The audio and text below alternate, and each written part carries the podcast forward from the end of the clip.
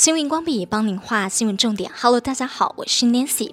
今天我们要画的重点是提早练习告别，恐怕是现在的年轻世代的必修课了。美国癌症协会有项数据说呢，近十年呢、哦，包括了肾癌、子宫内膜癌这等等，都有年轻化的趋势。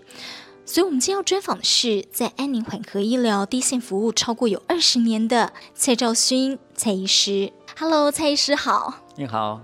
蔡医师，您在呃第一线的观察，真的年轻的这个癌症患者越来越多吗？那通常他们会有怎么样的问题？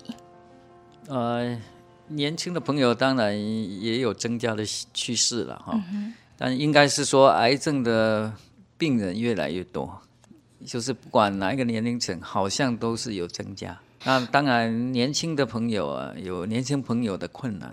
对，我从莲花基金会他们在今年出的这个新书上面，就看到说有一个例子哦，让我看了其实呃蛮心疼的，呃也蛮感动的。呃里头提到说，一个十七岁正值花样年华的女孩，她叫夏芝，罹患了癌症。然后呢，爸爸四处寻找偏方，只要有人推荐，就要求女儿要服用，中西医都试过，就是希望她能赶快好起来。而这个病痛的这个过程，其实一家人都是非常。的煎熬，这样后来呢，他转入了这个安宁病房。呃，医护人员去跟他关心的时候，其实他就有呃反映说啊、哦，他这个年纪为什么同学都在班上上课哦？为什么同学大家呃都可以穿漂漂亮亮衣服去郊游，然后为什么他不能？呃，会有这些的矛盾。您在第一线观察的时候，看到年轻患者会有类似的问题吗？哦，这是很常见的。嗯，啊，不仅是，我想所有的病人呢、啊，都会有这样的一个呃想法感觉。嗯、那我们从旁观者的角度啊，试、呃、想看看嘛，如果我们是当事人，我想也一定会有类似的这种感受嘛。嗯、哦，那但是呢，医学毕竟还是有极限嘛。啊，面对这些疾病呢的无情。那医学有极限，没办法延缓治好这些疾病。嗯、那我想，随着这个衰弱，病人的衰弱，呃，身体功能的退化，很容易感受到，呃，这个死亡的威胁嘛，哦，生命的威胁嘛。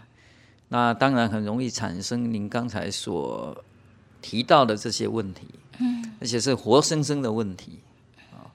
那因为我们过去呢，缺少注意，注意到这些病人在这个医学极限之下呢，呃，出现这些问题，甚至呢，我们很多的呃医疗人员呢，很困难面对这些问题，困难的结果呢，呃，说实话，不太敢去看病人。困难的意思是说，当他们反映这些心理问题的时候，医师不知道怎么样面对。那当然是啊。啊，因因为以前我们的医学教育呢，呃，比较缺乏啊这方面的呃这个学习嘛。嗯。啊，因为医学本来就好像俗称讲的医生嘛，医生嘛，生医生是很我们的职务嘛，嗯，任务嘛。但是呢，我们遇到医学的极限，有些病人的状况是不可避免走向死亡。当遇到这种情形发生，我们没有一定的专业的时候。很难面对这些病人跟家属的，嗯，所以经常去看病人，可能进到呃病房，站在床边，啊三十秒钟可能就想要离开，因为很难受嘛，嗯，啊，那看到这些情况呢，所以让我们更觉得需要啊有这个生命末期照顾的专业，呃这种训练呢，啊，所以。呃，才会引进呢、这个所谓的安宁缓和医疗，来照顾这些这么困难的病人跟他们家人呢。但是我其实很难想象，哎，就是，嗯、其实。我就像您刚讲的，我们看到这样的状况，可能呃三秒、三十秒就想要离开了，因为看到人家痛苦，其实自己心里也很难受。这样，可是您却做了这份工作超过二十年，对不对？您是怎么样心理 上怎么样调试，或者有什么样的应变方法？呃，这个很多人问我相同的问题，那我应该从我实习医师的时候，就是大学七年，第七年当实习医师的时候了，呃，第一次到安宁病房学习照顾病人。那我印象非常深刻哦，因为我们那时候没有很多的医学的知识跟能力，但是我们看到的是刚才我描述的，嗯，也是你提到的这些病人的苦痛啊，啊，那我非常的有感觉，啊，这这么这么辛苦，这么痛苦，那我们原来的这个医师的任务角色好像都没办法施展的感觉。因为无计可施嘛，嗯哼，啊，病呢，疾病没办法控制，嗯，啊，那也没办法，更没办法治好，嗯，那病人持续的衰退啊，那有感于这些病人家属的一种苦痛嘛，所以就很有感觉，那很有感觉呢，我也不晓得什么原因，就是就是去陪他嘛，啊，就是跟他在一起嘛。嗯、呃，我今天也特别带了我的这个领带，领带嘛，嗯，这个就是每次我要接受这个访谈的时候啊，都会想到这个领带。原因是我第一个照顾的生命末期的病人呢，呃，送给我的领带，那非常具有意义嘛。为什么？因为我什么都不会。你但是就是因为陪伴他，跟他相处在一起啊，这个大概两两三个礼拜，呃呃，就他就往生了嘛，啊，那我每天看到他的都是一位四十几岁的大姐，然后骨瘦如柴，啊，腹胀如鼓，因为肝癌嘛，肿瘤很大嘛，腹水很多嘛，嗯那。形体消瘦，他没办法跟我们一样这样坐着，啊，可以坐在轮椅上，那个轮椅还是特制的，有这个这个头背可以靠着，因为他没有力量坐了嘛，所以等于是瘫了，啊，那他会疼痛，啊，会吃不下，会恶心，会呕吐，所以这个人生活很痛苦嘛，那我们都每天。去好几次去关心他的这种情况嘛，啊、哦，安慰他嘛，因为那时候也不太会照顾这样的病人，说什么话哦，也就很困难嘛。但是我们就是没有害怕，呃，没有却步的去接近他，啊、那也变成了好朋友嘛，哦，所以他在往生之前已经。把这个领带交给他的父母，那在他往生之后呢，再转交给我嘛。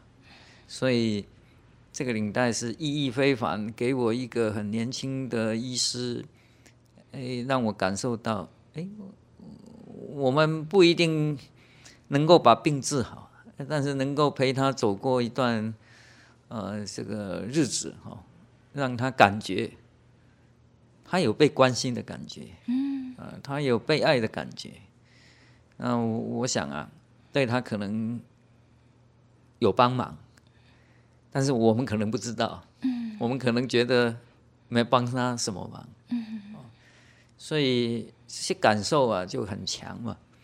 那很强之后呢，嗯，刚好我毕业就选择家庭医学科，当做这个住院医师的训练嘛。那我们家庭医学科就是从一个人生到死啊，都需要照顾的学习嘛。那所以呢，就被分派，呃，这第三年住院医师的时候就被分派到这个安宁病房来学习，啊，是第二次去嘛。嗯。那第二次去呢，就时间越长，呃，接触的机会越多。嗯。所以越有感受，说这这些人真的是蛮辛苦的。那这种感同身受的情况之下，就等于刺激了，刺激什么？让我们学习怎么样照顾这些病人。嗯。啊，那越学呢，越越有感觉。那什么感觉呢？本来是一个很困难的医疗照顾，但是经过我们团队的照顾帮忙呢，他会改变，病人会改变，改变什么？像您刚才讲的这些病人的难题嘛，为什么是我？为什么我我要瘫在这里？那其实基本上好像是无解的事情嘛，没有解答的，没有改善的可能的。哎，在团队的照顾之下，他改变了。哦，他从会说这些事情变成，他可以面对死亡了。啊，我们遇到很多的病人啊，一开始也是这样，等于是生死困顿的。嗯。哎，最后他他会比比 OK 啊。哦。嗯。为什么叫 OK 呢？我可以啊。嗯哼。我可以面对这个这个死亡啊。嗯。表示这个人是有能力。啊，内心是一个健康的、安详的，他有能力去面对这个课题啊。嗯嗯。你说这个是不是变化很大？嗯，对。那这个变化很大，就会让这个照顾者怎么样？引起动力嘛。嗯。从一个原来不可能的事情，哎，可以耶，可以做啊。嗯。然后越做就越顺手。呃，所以呢，我们确定啊，呃，提供这样的医疗照顾关怀。啊，可以很帮忙到这些病人跟他们的家人嘛。嗯嗯。啊，所以经过这二十多年的这个学习呢，就很容易啊，跟这些病人家属相处啊。那一个例子又一个例子呢，啊，呈现出来的就是一个正向的能量嘛。啊，那这样的动力就源源不绝嘛。嗯。所以这个领带其实您已经保留超过二十年了，可是它看起来很新，所以。您真的就是保护的非常好，就是很珍惜一个病人。他从不能面对死亡这件事情，然后到后来他跟您比 OK，您还记得那个过程吗？他刚开始不能面对是怎么样的状况？您怎么样陪伴他？呃，这个万变不离其宗了哈。嗯，我简单举几个例子吧。哦，呃，我们曾经遇到也是一位四十几岁的呃一位小姐。嗯，因为我现在年纪大了，就变成他们是妹妹了啊。以前我遇到的都是大姐，现在遇到的妹妹哈。呃，她是一个鼻咽癌的病人，而且呢，她已经癌症啊拓展扩散到这个肝脏。嗯，所以我们知道鼻咽癌的病人呢，他最辛苦的就是面容的受损啊，因为治疗过程嘛。他可能需要放射线治疗，需要手术治疗，所以颜面会受损。嗯，再来呢，言语的功能会受到影响。嗯，啊，再来就是吞咽会受到影响。所以头颈部的肿瘤的病人，他的生活品质很不好。嗯哼，啊，他需要吃东西是靠这个胃造瘘，他不是从嘴巴正正常进食，不可能，因为没办法吞咽。呃，后来疾病呢难以控制的时候，他也知道啊。特别你提到这些年轻的病人呢，多数都知道病情，而且很详细。哦。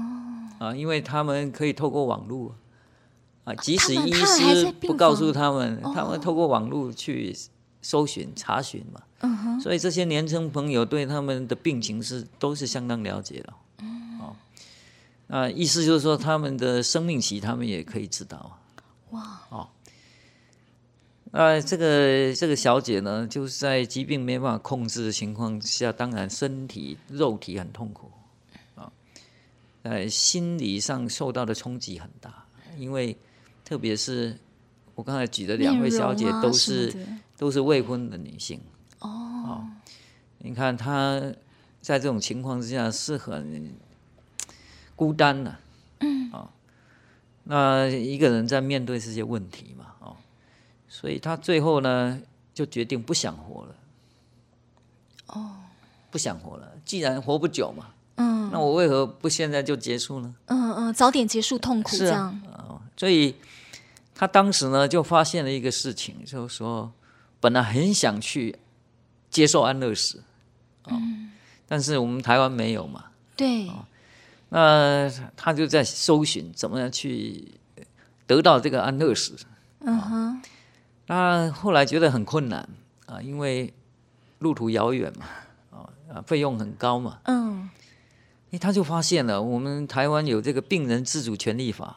嗯哼，哦，哦对，所以他发现说，哎，这个好像呢比较接近他的意思啊，因为我们那个病人自主权利法里面呢、啊，如果是末期病人呢、啊，他意识清楚的时候可以表达。嗯哼，啊，我不要接受人工营养流体的喂养啊。哦，啊，我不再接受维持生命的治疗。嗯哼，那像这个胃造瘘就是人工营养流体的喂养嘛。嗯，所以他就去完成了这个预立医疗的决定哦。嗯哼，好，那这个按照法律呢，他是可以立即怎么样要求我不再灌食啊。嗯哼，哦，他获得这个权利了。嗯嗯，但是呢。他的家人呢？OK，家人不舍不舍吗？嗯，我们的护理同仁，安宁疗护的护理同仁，去他的病房看他的时候，哎，看到他还可以行动啊，嗯，啊、哦，还可以讲话呀。真的现在就要把这个管子拿掉不喂食了吗？懂，也是不舍嘛。嗯，所以就这是不是一个难题呢？对，呃，我知道这个情况之下呢，我就去探视他了。嗯，他见到我也是第一句话要求什么时候可以拔掉。嗯哼，啊，那因为我的经验告诉我嘛，我们要跟他建立关系是很重要的开始嘛。哦，所以呢，我就坐下来跟他呢这个人聊天嘛。嗯哦。听听他的想法嘛，嗯、哦，那这个听呢就很重要嘛，因为能够跟他拉近彼此的距离嘛，嗯哼、哦，那跟他这个缓和一下他的情绪嘛，嗯，因为他是很激动的，嗯，啊、哦，为什么现在不能拔掉？嗯哼，哦，他觉得他有自主权，他有自主权啊，嗯、哦，按照法律上是可以做这样的要求，啊。对，那但是我们知道这个，如果现在按照他的。要求呢，会是一个很不圆满的状况。嗯哼、哦。第一，他可能受苦，因为他肚子会饿嘛。嗯、再来，他的家人没有准备嘛。哎，我们的医疗团队同仁也是困难嘛。啊、哦，所以我就跟他呢，这个这个缓和下来他的情绪嘛。啊、哦，那怎么缓和？就是用我们的同理心来跟他互动啊。嗯，诶，他就比较能够啊，来跟你啊沟通这个事情哦。那我就事缓则圆嘛。嗯，啊，我们尊重你的意见啊。嗯哼。啊，但是想一想呢，又怕你肚子饿。嗯哼。啊，然后呢，家人父母还在嘛？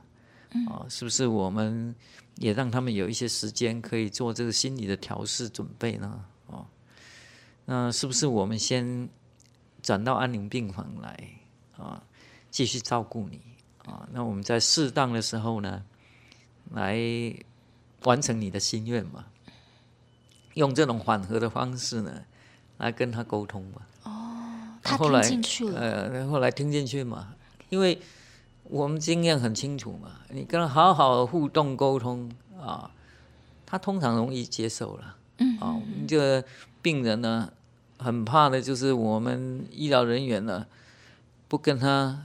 沟通嘛，这样他会很失落，嗯、啊，很无助嘛。嗯、那我们站在他的角度来思考这个事情啊，啊，能够同理他的困难嘛，啊，但是就是我们也想的比较多嘛，嗯、啊，确实也是如此嘛，哎、嗯，他就比较容易接受嘛。嗯、哼那转过去呢，我们还是继续呢协助他灌食嘛，啊，他也没有反对嘛，啊，所以。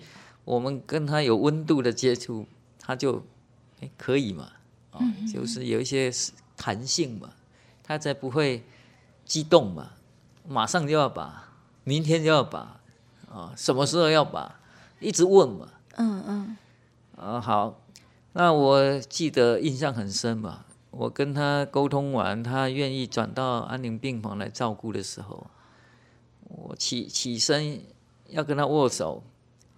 他双手抓住我的手啊，不是我抓他，是他抓我啊，嗯，啊，抓我，所以这种景象也是蛮蛮感人的哦。那我就把他转过去以后呢，我们团队同仁，因为有很多的专业嘛，医护啊、社心啊、宗教啊，我们给他照顾关怀之后，隔了几天也没几天呢、啊。嗯，我现在去访视他的时候啊，他就用这个纸啊，嗯，画了几个心给我，啊、哦，蔡主任你好，OK 啊，嗯，你看这两个字母 OK 啊。意义非凡嘛，你表示他平静嘛，可以接受这个过程嘛，哦，他不会觉得这样是呃不需要嘛，他及早结束生命嘛，他觉得他可以面对这个事情了嘛，哦，那你看这时候这个家属看到这个景象，是不是也安心了？嗯哼，哦，啊，宽慰嘛，嗯，啊，所以家属也被关照了。那医疗团队呢，也也不纠结了嘛，嗯，因为圆满了嘛，嗯，哦，后来就渐渐的，啊、呃，消化吸收比较不好，哦，那逐渐的循序渐进的减少灌食的量嘛，嗯哼，啊、哦，那最后呢，他当然因为呃多重器官功能的衰竭就往生了嘛，啊、哦，所以这些就是例子，说我们经由照顾确实呢，哎，能够产生效应。让人能够面对死亡的能力产生嘛？嗯，那这就是我刚才强调的，就是正向能量嘛。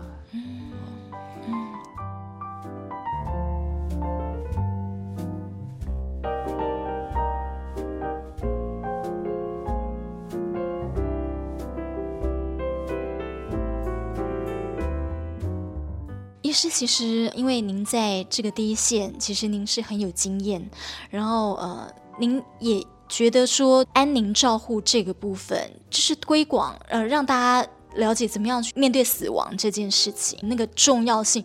这个我经常形容了哈，嗯，面对死亡啊，所有的人都困难，嗯，病人本身困难了，没有一个不困难的，家属呢也困难啊，医疗团队呢也困难啊。对吧？那所以呢，刚才我说刺激我们去思考，那多困难怎么办？不能只抱个痛哭啊，总是要有好的解方嘛。那你说这个多重要？当然很重要。从我刚才的例子就知道，病人本身很重要，家属也很重要啊，医疗团队也很重要啊。医疗团队没有得到这种正向的感受的时候，他没办法继续照顾病人啊。是不是很很严重？嗯，很严重。好，我再举一个重要性。嗯，快二十年前嘛，我刚开始学习的时候啊，到日本去参加一个国际会议。国际会议的主题是什么？用安宁缓和医疗可以改变呢、啊、社会跟人类的生活。哦，很大的题目哎。呃，我当时跟你一样啊。嗯。哦，用这这个安宁缓和医疗可以改变社会跟人类的生活，嗯，我就吓一跳，这么伟大啊！因为我那时候刚学习照顾这个病人呢，经常需要到别的病房去看，照会啊，看这个末期病人，准备把他转到安宁病房来嘛，嗯哼，人见人不爱的感觉嘛。我每次去看病人家属啦，或者是看护会问你呀，嗯，医生啊，你多几颗呀？嗯哼，那我们那时候很刚开始很菜很直白嘛，哈，哦，很直白，对不对？啊，你问我就回答嘛，我是安宁，哦，这个只要听到这两个字啊，来来来来来，我靠供的，我靠供的，哦，就把你推到病房外面去了。这所以我形容说人见人不爱嘛，哎，这种。事情怎么会改变社会跟人类的生活？我一直在想啊，从日本一直想想回来到台湾，还在想，那真的是吗？经过这二十多年了，我非常肯定这一句话，确实。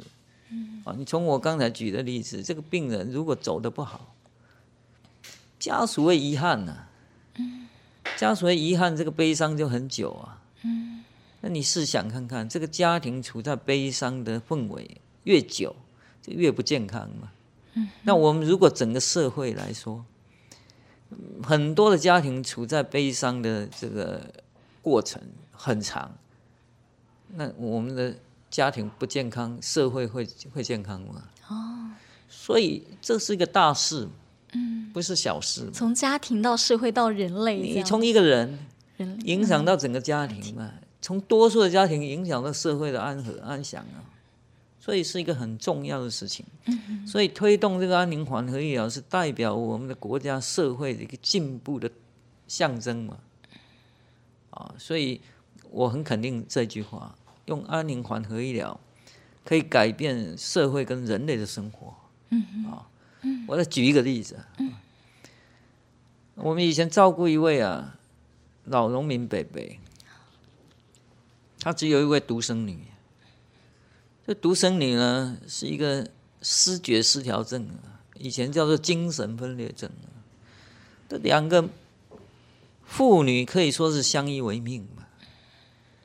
那北北她也是罹患癌症，嗯，那我们当时呢，在这个居家医疗还不是很这个周全的时候啊，我们都已经在呃到他家去访视，去去帮忙照顾。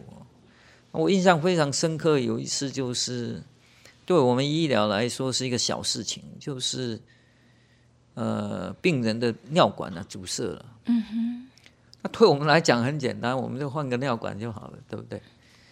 但是没有换的时候，对这个病人是很苦啊，尿尿不通啊，嗯，膀胱胀啊，痛啊，嗯，这个我们可能没有啊，啊，这个难以解尿的痛苦的经验啊，但但是你你也是试看看啊，可想而知的痛苦嘛。那你看，如果因为这个尿管不通，这个病人要从他家五楼。劳师动众到到哪里？急诊室去换这个尿管了。你你说伯伯跟你不一样哎，你可以走下去呢。对，他不是，他瘫在床上哎。嗯。你五楼怎么扛下去啊？哎，我们到家里就跟他换个尿管而已啊，就是不是很芝麻蒜皮的小事吗？但是对病人痛苦是 大帮忙啊。嗯哇，所以那个时候你们已经有居家网诊？是啊，这件事我们要去帮他换尿管嘛。嗯哼，哇，这个病人跟女儿是非常的感谢哦。嗯、那当然，这个末期病人照顾的结果都是往生嘛。嗯，那老老老伯伯呢，就在家安详的离开嘛。哦，他的女儿呢，可以独立生活。因为他爸爸走的安详，他他的病没有恶化。嗯，呃，我们想一想，如果这个相依为命的爸爸离开，女儿很悲伤，她每天躲在墙角哭泣啊，她很可能就被送到精神病房去住院了，她很可能一生就在安养机构里面度过一生嘛，对不对？嗯，所以我经常用这个例子呢。问我们的学生说：“哎，一个人住在这个机构跟住在家里有没有什么差别啊？嗯哼，你觉得有差吗？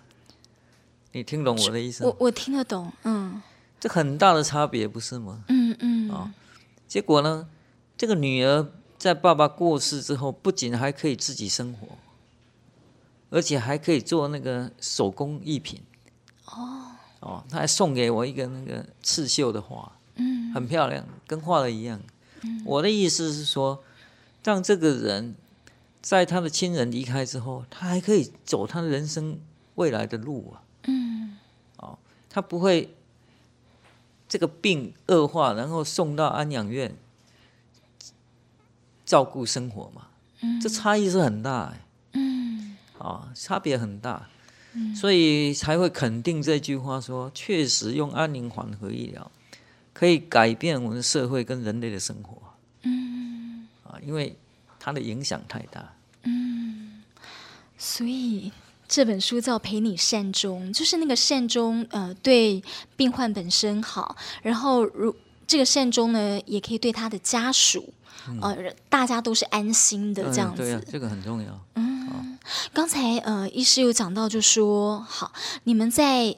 您您在表明身份说呢，呃，您是这个安宁照护的，就是说家属在问您的时候，后来呢把您拉到病房外去，呃，说就是说这个另外私下讲这样子。呃，我看到书上也有讲到。一些例子是讲说，所以其实啊，很多的病患他们在呃，其实他们恶化的时候，他们有些自己本身是不知道的，有些啦。那因为家属要瞒着这个病患，家属就会跟医生说：“哎，你不要说出来哦，这样子。”但是其实你们是建议说，其实还是要让病患清楚他的病程，对不对？这个是很当然的事情了。嗯，为什么？呃，我们可以理解家属的担忧啊，因为很怕，怕这个病人知道了崩溃了，失去求生的意志啊，不想再活了，等等的担忧了。哦，这个我们都可以理解的。确实呢，这件事情也是要很小心啊，不小心呢，确实会引起他们的这个担心的事情发生。我们都教学生说要让病人了解他的病情。那有一次，我们这个年轻医师呢，就去看了这个病人，结果发现一个好机会。哎，家属都不在，只有病人在。哦，逮到机会了，就跟这个病人啊，这个妈妈呢，一五一十的把那病情都都讲了。哦，然后拍拍屁股就离开了。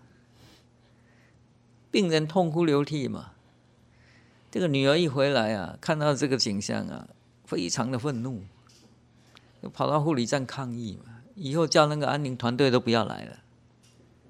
哦，所以我说，我们当然要让病人了解病情，这个原因我等一下说明。嗯，但是重要的是这个怎么去说这个事情啊？我们现在已经跟呃学生提醒，我们不是说。我们是在讨论、沟通啊，说明。我们不是讲告知，告知什么意思？我告诉你，你是这样子，嗯，跟我没关系，嗯哼，的感觉嘛，嗯，哦，但是不是？我们是在跟病人说明，说明什么？病的状况、治疗的历程，跟现在的效果，嗯，啊，以及我为你考量的，为什么我们这个。肿瘤的治疗啊，必须在这时候呢停下来啊。其实是我们舍不得你再继续啊，呃，这个受无谓的痛苦啊。那反而是要好好照顾你啊。就是我们是在说明啊，我们共同遇到的困难啊。这个病不能治，医师也是遇到困难，病人更是遇到困难。但是我们是在一起的，我们还要继续向前。啊，啊，一起走，啊，哎，所以他不是一个只有告诉你是什么，是我在跟你说明我们现在的情况。那我们要能够讨论啊，因为有时候在治疗上还是有一些选择，嗯，我们必须要讨论啊，必须要沟通，因为病人可能很多的不了解，啊，那我们要跟他沟通说明，而这是是我们的精神，而不是只有病情告知告诉你。嗯，那是不好的。嗯，好，那为什么我们想要病人了解他的病情呢？嗯，其实很简单。呃，即使你不告诉病人病情，啊、你想想看，当一个人面对一个病持续恶化的时候，谁最清楚他的变化？啊，病人本身。那当然是病人本身呢、啊。他今天比昨天虚弱，谁知道？他自己，他自己最知道，嗯，我们还不一定知道。当我们看到的时候，已经晚了。他那个体能的减少，你会比他清楚吗？他最清楚了。嗯，所以呢，不是你不告诉他，他就不知道。他有受威胁感啊。哦，所以经常我跟家属沟通啊，我说可以理解你们的担忧啊。但是呢，有时候啊，从另外一个角度来把它想起来，我们如果不让他了解呢，其实他是很孤单的，他自己一个人面对啊，不是不告诉他就不不需要面对啊，哦，那你不告诉他，他就一个人在那面对问题啊，他更多的什么假假设想法，嗯、uh-huh.，他他不是更痛苦嘛？再来。病人本身也会害怕家属知道啊，所以互相之间怎么样？互相担心了。嗯，所以经常这个家庭就变成好像蒸笼一样了，压力锅啊！啊，我我不敢让你知道，你也不敢让我知道，我的想法也不敢让你知道，你的想法也不敢告诉我，这距离嘛，这是压力啊。所以我们透过跟病人的说明、沟通、讨论，就是要跟他站在一起的精神嘛。嗯，哦，陪他走过这个困难的过程嘛。嗯，这是我们照顾的精神嘛。嗯，而不是见到他，哎，你是末期的，你知道吗？我我应该，你的医师已经要我把你转到安宁病房来了嘛。哦，这个很难听嘛，很难接受嘛。嗯，但是我们必须让病人感受到。诶，你是关心我的啊，处处为我着想的，哎，这样就容易啊。那打开这个病情的沟通呢，接下来就要做很多事情啊。做什么事情？改善病人的生活的品质啊。因为我们如果隐瞒病情，到最后就很困难，因为他会一直问，怎么不会好？嗯哼，那 那我刚才讲了，意思就困扰了。每次去我都要面对你这个问题，我又不能讲，你的家人又叫我不能讲，难道我要跟你讲？你问你儿子吗？是不是？所以距离不是越来越远吗？所以我们要用一个方式，就跟他站在一起啊，那一起面对这个病啊的过程。那有这个共识，有这个关系之后，我们要去改善他的症状就比较容易。为什么？我举例说嘛，哈，我们经常这个年轻医师跟我反映啊，哎，这个病人呢都已经住到安宁病房来了，为什么对于增加五毫克的吗啡都那么斤斤计较？啊，五毫克的吗啡斤斤计较，哦，都已经病这么重了，还那么斤斤计较，这个问题就是医疗照顾者怎么样？不懂病人的心呢，啊，虽然你觉得只增加五毫克，对病人来讲，五毫克是代表什么？死亡的靠近，嗯，病情的恶化，嗯嗯，这是他们很不喜欢的事情。好，所以我们必须懂他们的感受，我们跟他互动，啊，那没有这个距离，没有这个障碍的时候，我们要去。缓和他的症状，要使用药物也好，要这个请心理师，要请这个宗教师来看他也好，自然会比较容易啊。那不然你你看我们师傅，穿着跟我们不一样，病人会吓坏了。你你是来跟我诵经超度的吗？我还没走呢。哦，所以你了解我的意思是说，我们不能够啊善意的欺瞒啊，结果造成我们的医疗照顾没办法推动。啊，也因此呢，这个说明病情讨论呢是很重要的历程。那你说遇到这些难题怎么办呢？我举一个简单的例子哈，我们看门诊的时候，经常啦啊，这个家属都会禁止你，你不要跟我爸爸讲病情啊。很常见的就是他他一直啊站在你跟病人之间，啊，嗯，就就是。你要跟他讲两句话，说不用不不用不不用，那他没有办法讲话。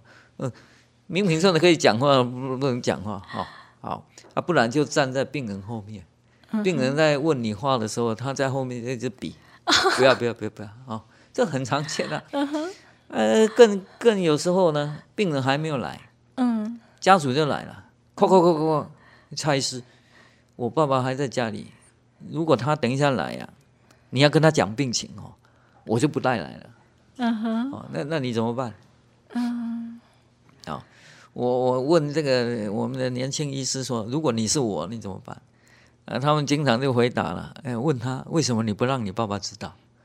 啊，也没有错了，问题是你这样一问呢，门诊就看到明天都看不完了，对不对？哦，所以要有很很好的互动过程去解决这种难题啊。那我怎么回答这个女儿呢？嗯，哎，卖欢乐了。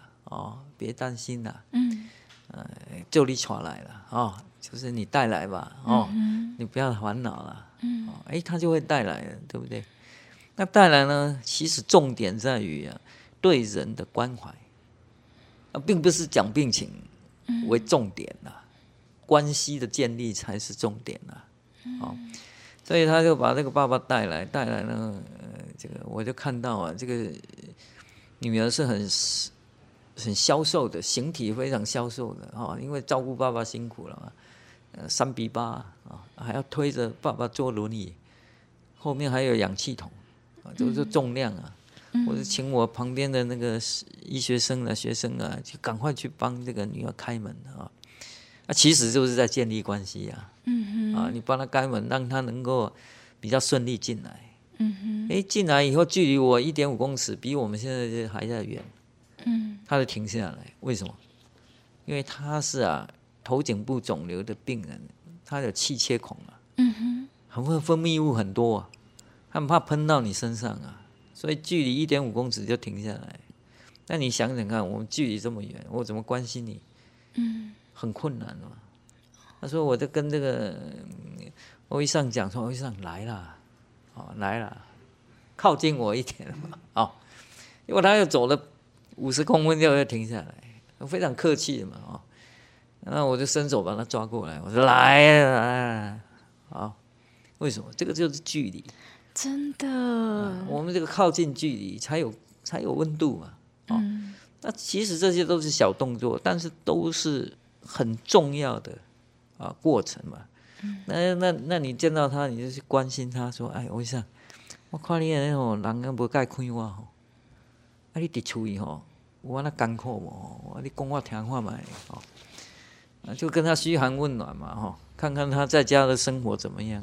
嗯”然后病人听到你这种关心他，他他就会回答啊，嗯、哦，他就会讲啊，讲的他怎么样啊？他不讲，我们就关心他，你这个睡眠好不好？哈、哦，这个八肚会枵无？啥糖腰不？因为我们很多病人是不知道饿的，因为病的关系不知道饿了，那就跟他问候了，大概十分钟就要结束了嘛，因为一个人不能看太久嘛。嗯 病人很多嘛，对，那那你看了十分钟要结束了，我们要下次见面了嘛，哦、嗯。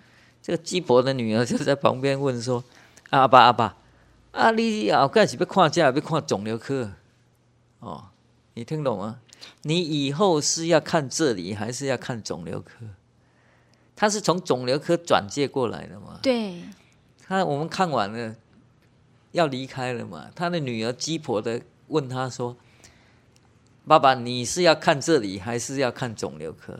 我不懂。嗯、呃，为什么问这个？为什么问这个？嗯，因为通常会来我的门诊的都是缓和医疗门诊嘛，都是原来的肿瘤科医师怎么样把他转过来的嘛。嗯哼。所以他的女儿就问他说：“爸爸，你将来是要继续在肿瘤科那边看呢，还是要看这里呢？”嗯哼。那他当然说这里啊。谁说？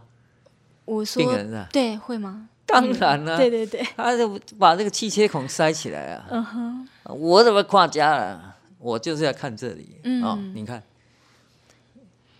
我没跟他讲病情，我没跟他讲病情啊。哦，但是呢，我们建立了很好的关系嘛。他爱看我了，他选择看我了。嗯，你说这个障碍不是去除了吗？嗯，病人爱看我啊，你你这个女儿就怎么样？没有担心了嘛。哦我因为家人最担心你告诉病人病情的，就是你伤害了他，让他没有求生的意志。嗯哼，哦，是是他们最担心的嘛。你经过这样的互动，才十分钟啊。嗯，他发现，哎，你不会伤害我爸爸，而且我爸爸爱看你，哇，他乐得很啊。我爸爸好久没笑过了，他就会放心让你去照顾了。至于后来病情要不要讲，我刚才讲嘛，那是一种说明、沟通、讨论的过程嘛。对，不是告知，不是告知吗？嗯、那那这个还有什么障碍？嗯、所以这些都是很重要的所谓的照顾的过程啊，不是按照书本说，哎，我们要让病人告诉病情啊，因为是以病人为中心。啊，所以建立关系之后，其实后面很多事情都可以迎刃而解啊！迎刃啊！困难的就是关系怎么建立？面对这些情绪低落、悲伤、失落的这些病家，病家就是病人跟家属，我们怎么样去跟他建立关系才是最困难的？哇！听完您分享这这一大段啊，我我真的觉得就是，所以您现在还在第一线，然后呃，您在台大这边持续有授课，把这样的一个视病犹亲的精神，然后呃，还有人医人心，就是我不是只讲技术，就是要以人为本的这个。这这个精神传递下去给呃这些医学生是非常重要的。哦，当然重要、嗯、啊！我们不仅要教这些医生、呃医学生、年轻医师啊医学的技术，更要教人文关怀呀、啊。嗯。哦，那当然是不容易，但是我们不能放弃啊，因为这是我经常讲说，这个医疗的科技。跟人文的关怀是很重要的两个大柱子，啊，不不可缺少。你光有人文关怀，没有医疗科技能力，那也不好，啊，没有办法帮病人解决问题嘛。但是你有这个科技，你没有人文的关怀，你同样没办法实现你的医疗的专业，因为人家不理你啊。嗯。哦，病人眼睛也是雪亮的，啊，他也会知道谁比较关心他，所以。医疗的技术跟人文的关怀要并重，这才是我们要教育的意思了。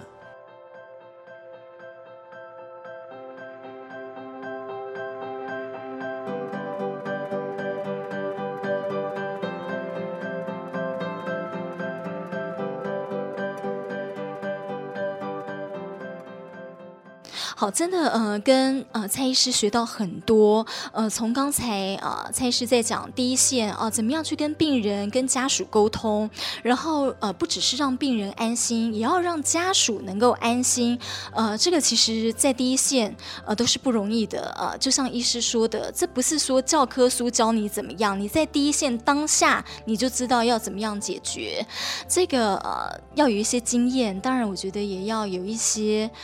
呃，智慧跟呃，您跟真的是同理心去关心病患、关心家属这样。那下一集呢，我们要持续跟蔡医师来聊聊，就说蔡医师刚有讲到临床宗教师，诶，到底什么是临床宗教师？他扮演的是怎么样的一个角色？还有呃，病患的灵性需求，呃，到底是什么？什么是灵性需求？这些呢，我们都要持续来跟蔡医师来聊聊。好，谢谢。